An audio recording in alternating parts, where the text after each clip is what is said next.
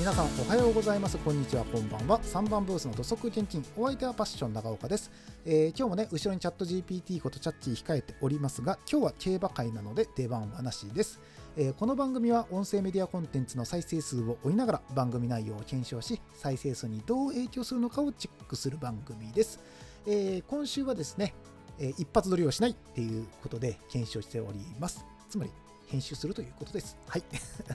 で早速始まりました今回ですけども競馬、えー G1 がですね、えー先週で一旦終わりまして次はですね宝塚記念来週かな？えー再来週だったかな？ちょっと覚えてませんけども、まあ、あと1回ね、えー6月中に G1 がありまして、それで一旦 G1 は終了となります。で、今回はちょっとですね、G1 がないので G2 が2レースあってですね、その2レース、どっちで、え予想しようかっていうのを悩んだんですけども、まあ一旦ですね、函館の方からやっていこうかなと思いますので、こちらの方ちょっと聞いてってもらえたらと思うんですけど、まあ、普通ね、こういう競馬の予想をするときでどういうのを見てやるんですかとかってよく聞かれるんですけど、僕の場合はですね、この JRA さんのホームページ、オフィシャルのホームページしか見ないです。競馬新聞はあの僕を惑わすので使ってないっていうことですね。えー惑わすってどういうことって思うと思うんですけど、この惑わすっていうのはですね、僕実はもう二十歳の時からもうすぐ競馬をやってるんですよ。で、そもそも競馬に触れたのはですね、あのダービースタリオンっていう競馬ゲームがですね、スーパーファミコンがなんか出たんですよね。で、その時からやってるんですよ。で、ダービースタリオンで競馬というものを知りまして、で、二十歳になるまでありとあらゆる競馬ゲームをやってきてるんですよ。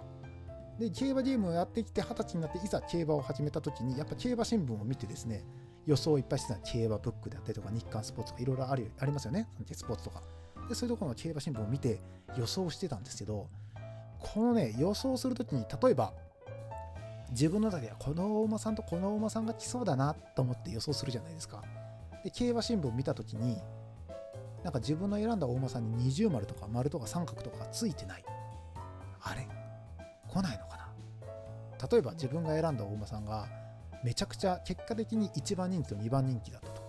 で、買って100円で買っても例えば150円しか戻ってこないっていうことが分かった場合、どうしようって考えちゃうんですよ。そこでオッズっていうものをですね、見ちゃうんですよね。待てよって。自分は今、1番と5番のお馬さんが来そうだと思ってるけど、ここ1番と6番に変えたら35倍、100円が3500円になる。さっきのところだったら、100円が150円になる。どっちがいいかな？って考えた時に、ここで欲にまみれるわけですよ。いや、3500円だろって言って買うんですよ。で、結果来るのはさっきの150円の方が来たりするんですね。で、これって、自分のもう正直、あの予想じゃないじゃないですか。ただ、オッズを見て高いからこれを買ったっていうところなので、もう予想でも何でもない。でも、競馬新聞って何でもないと思ってるところに自分たちを納得させるだけのことを書いてたりするんですよ。今週の穴馬とか、このレースの穴馬とか書いてあって、競馬新聞書いて記者さんが、この馬はこうこうこうでこういうことがあって、みたいな。だから今回ワンチャンあるかもとか書いてたりとか、前走前々走はこうこうこうだったけど、今回はいいって調教師が言ってましたとか。で、過去、このレースとこのレースを勝っている馬は、このレースで勝つ確率が高いですよ。今回人気ないですよ。どうですか？みたいな書き方をしてるんですよ。競馬新聞って。で、まあもちろんね、競馬なのはギャンブルなので、もちろん勝ちたい、ね、いっぱい戻したいっていう気持ちもあるんですけども、自分が一番初めに選んだお馬さん以外に、やっぱりオッズによって変えてしまう自分がいてたんですよ。意志が弱くて。で、変えてしまった。で、変えてしまったけど、自分の中で納得する何かが欲しい。納得するものが欲しい。で、その後に競馬新聞見たら、競馬新聞のその甘い言葉を見て、そうだよね、やっぱそうだよね、じゃあ僕これ買うわって言って結果負けるっていうのをですね、ずっとやってたんで、これはダメだろうと。こんなやり方してたら勝てないよっていうところがあって、で、僕はこの JRA のホームページを見て、えー実際に予想ししようと。で、この JRA のホームページにはですね、あの出馬表っていうのがあって、どのお馬さんが出るよっていうことが書いてるんですけど、さっき言ったオッズとか書いてないんですよ、全く。で、それがいいなって思ってまして、やっぱオッズ書いてると、ねやっぱ気になっちゃうじゃないですか 気になっちゃうじゃないですかっていうのも変な話ですけど例えば前走前々走とかを見てあこういう話走りをしてるんだったら今回来そうかなってもしちゃんと選んでたとしてもオッズを見ちゃってあでもこの馬って2.3倍だしな。この馬って1.3倍だしな。来ても全然入らないな。とかと思って変えちゃったりとかする。ですよね。だからオッズがまだ載ってない GRA のこの、えー、と出馬表を見て僕は予想するということをやっております。まあ、今回だったら函館スプリントステークスエプソムカップ。まあさっきは何回も言ってますよね。で、まず函館スプリントから話しましょうかね。2ついっぺんに話すとちょっと分かりづらくなりますので、まず函館スプリントからいきますね。で、函館スプリントを選ぶとき、これコース 1200m 芝右回りなんですよ。で、第30回、ですね。で、今回出ている大馬さんが全部で、え、16と出てます。で、え、発送は15時25分ですね。でこのレース僕がどういうふうに選んでいくかというと今回函館で走るので函館で1回走ってる馬をピックアップしていくんですよ。僕のやり方ね。でまずそこでまず古いに勝ちます。その人がどんだけ強かろうが弱かろうがそんなの感じない。もう1回函館で走ってるか走ってないかが問題だっていうところで。で行くとですね1枠1番の馬さんは走ってないんですね。で次、1枠2番も走ってない、えー、3番も走ってない。4番も走ってない。5番が走ってますね。5番、3枠5番の大馬さんが走ってます。で、次がですね、えっ、ー、と、6番の大馬さんは走ってない。えー、7番の大馬さんも走ってない。8番の大馬さんも走ってない。えー、9番の大馬さんも走ってない。10番も走ってない。11も走ってない。12も走ってない。13、14、15、16あ全部走ってないですね。で今の中だったら函館で走ってる大間さんって、えー、と5番の大間さん以外は走ってないですよ。でここでちょっと皆さんにお伝えしておくとこの走ってないっていうのは、えー、第4走まで4走前までで走ってるか走ってないかをチェックしてるんですよ。というのもですねあの5走6走7走って、まあ、過去のやつを見ていけばですねいくらでも走ってるとは思うんですけどそれが果たして役に立つのかっていうところなんですよ。やっぱ大間さんも年を取りますしどんどんどんどん成長していくんですね。じゃあ1年前とか例えばあの6歳の大間さんが例えば3歳の時に函館走ってましたよって言われても3歳からもう3年経ってんじゃん。3年経ってもう一回函館走ったことあるよって言われてもっていうだから僕の中ではこの4走ぐらい前まででやっぱ走ってるか走ってないかが重要なんじゃないかなと思って、えー、いろいろとピックアップしていってます。で、今回は5番だけだったとね、まず僕の中でこの5番の大馬さんはもう確定です。もうあのオッズがどうこうとかで、もう一旦この大馬さんは買いですっていう。で、次にですね、こういうふうにいなかった時次どうなるのかっていうと、この1200という距離をどれだけ走ってるかっていうところを今度見ていきます。でそれでいくとですね1番の大間さんはですねこの4走前と3走前でですね同じ 1200m で1着を取ってるんですよ。まあ、去年の10月と11月なんですけど今年入ってから同じずっと1200を走ってるんですけども4着15着ってきてるんで、まあ、去年良くて今年になって成績を落としてるっていうところから見ると、まあ、1200は走ってるけどどうかなって思ったりするんですね。で次の大馬さん2番の大馬さんも、えーと、1200m 走ってはいるんですけどずっと13着10着16着なんですよ。じゃあずっと1200走ってもその何でしょう1桁に入れない大馬さんなので今回も厳しいんじゃないかなって思ったりとか。で次の大馬さんとかだったら1600、1600、1400、1400で1200走ってないのでちょっと一旦ちょっと置いとこうかなと。で次の大馬さんは1200を走ってるけどやっぱここもですね、えー、7番、まあ、今年に入ってですけど、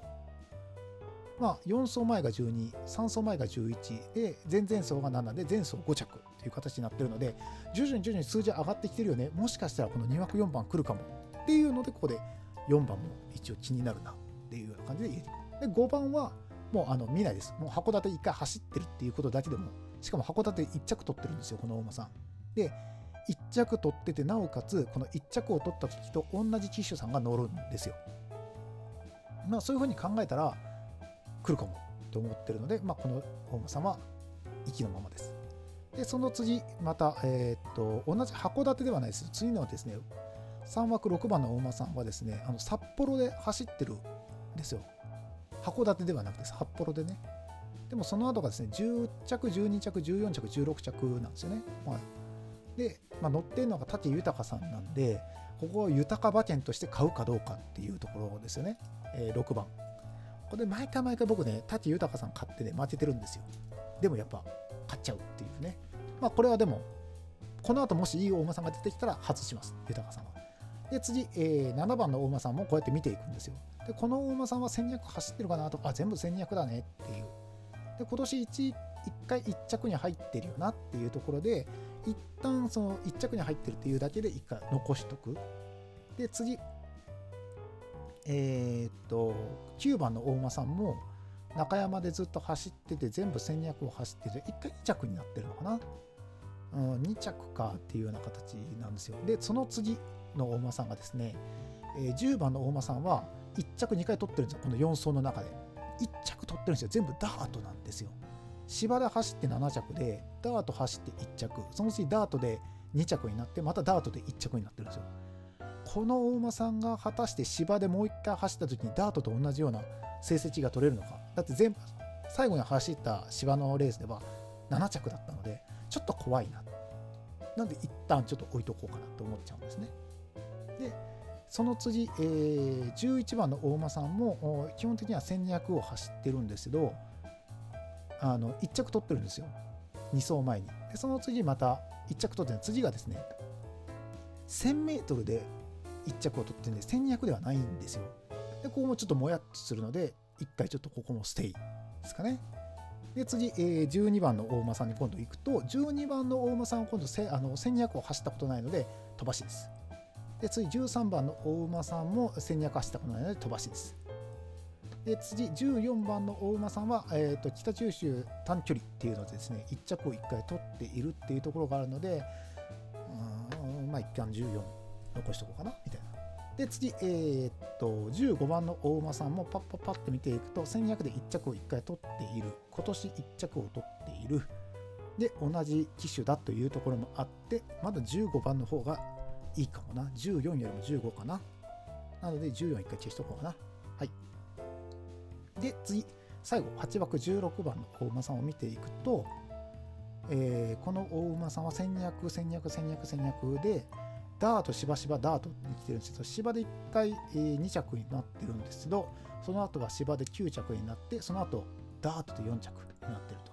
でちなみにですね、この大馬さんが9着に入ったレースで14番の大馬さんは1着に入ってるんで、やっぱ14復活させるか。っていうような感じで選ぶんですよ。そうなると今僕がやるのは4、5、6、7、14、15の6等に決まって、この5番は確定です。僕の中でね、予想として確定ですよ。来る、来ないじゃなくて、僕の予想として確定です。で、次に僕がどこを見ていくかというと、あのグレートレースで勝ってるかどうかっていうところを見ていくんですよ。で、このグレートレス、今言った G3 とか G2 とかっていう、そういうところで勝ってるか勝ってないか、そこで上位に入ってるか入ってないかっていうところでまたピックを僕はしていくんですね。まあそうなってくると、やっぱあの1枠1番の大間さん、この大間さんは G3 で1着になってるので、やっぱここで1番復活してくるよねっていう。7番がオープンで、まあ、1着を取ってるっていうところで、まあ、とさせてもらってるんですよ。まあ、G、うん、そうです。うん、みたいな感じかな。で、いつも僕5頭まで選ぶので、あと1頭は小さばいいんですよ。で、今は、1、4、5、7、14、15なので、次、1、4、まあ、4、5、1も確定かな、僕の中では。なので、1確定の、確定の4番、7番、14、14。471415で見ていくと最初の1415で見ていくとうん。やっぱこううんやっぱ14の方が来るかな。来る来そうな気もするな。あでもな2月か。5月に走ってダメだったんだよな。っていう、うん、難しいですね。やっぱりこう見ると。14、15。うん、であと他にもですね、若い大馬さんがいてて、若い大馬さんが勝つ可能性とかもあるんですよ。今僕これ勝手に1、4、5、7、14、15って選んでますけど、この大馬さんってさっき言った、まずは函館で走ってるか、1200で1着を取ってるかとかっていう理由で選んでるんですけど、この次、ここでも悩んだ時に次に僕が見る場所は、機種さんの下にですね、58キロとか55キロって書いてるんですけど、これはどんだけの重さを背負って走るかっていうところなんですよ。例えば1番の大間さんは58キロを背負って走るんですね。でも4番の大間さんは57キロなんですよ。でさっき言ってた僕がウォーターあの6番の舘さんが乗る大馬さんは55キロなんですよ。でここがまた変わってくるこの重さが変わってどうなのかなので例えばいい実績を持ってたとしても背負ってる重さが違うのでそもそも大間さんにかかる負担が違うんですよ。だからそこの差が出てくる可能性も出てくるのでやっぱそこをどうするか。例えばですね4枠8番の大馬さんなんて52キロなんですよ。52さっき言ってた3枠5番の大馬さんで571枠1番なんて58キロですよ。ここで6キロの差があるんですよ。重さの。この重さの6キロがどう出るかっていうところがやっぱりあの魅力というか一つのネックになってくるんじゃないかなって僕は思ってるんですね。で、実際僕が上げてる大間さんでいくと、やっぱり、うーん、みんなちょっと重たいのを背負ってるなっていうのは思いますね。なので、案外52とかが来るかもねっていう。まあ、それでいくと、一度も1200は走ったことないこのムーンブローっていう6枠12番の大間さんも来るかもねっていう。まあでもこんなところまで見始めるとちょっと大変になってくるんで、まあ、一旦14571415こういうのはね、あの後で追加していくよりもこう見た時にパッて見て決めていくのがもう多分一番いいんですよ。でそれでいくと僕の中ではとやっぱ14、15は残したいと。なるとやっぱ4番か7番どっちかを切るって話になりますね。で4番、4番の大馬さんをもう一回見ると、えー、57キロか。あ、そうか。この馬さん12、11、7、5って上がってきてるからどうかって言ってたんで消します。はい、決定。えー今回の第30回函館スプリントステークス G3 の、えー、僕が選んだお馬さんは1枠1番の東進マカオ、えー、3枠5番のビズサクセスで4枠7番のジュビリーヘッド7枠14番のバトレニ8枠15番の君はクイーンかな？はいこの5点に決定しました。はいいかがでしたでしょうか、まあ、一気にですね日曜日の競馬会もね、えー、取ってしまったって感じになるんですけどもまたね、えー、もしよろしければですね、えー、この僕が選んだのはですね全くオッズも見ていなければですねたった4走前までのですね情報と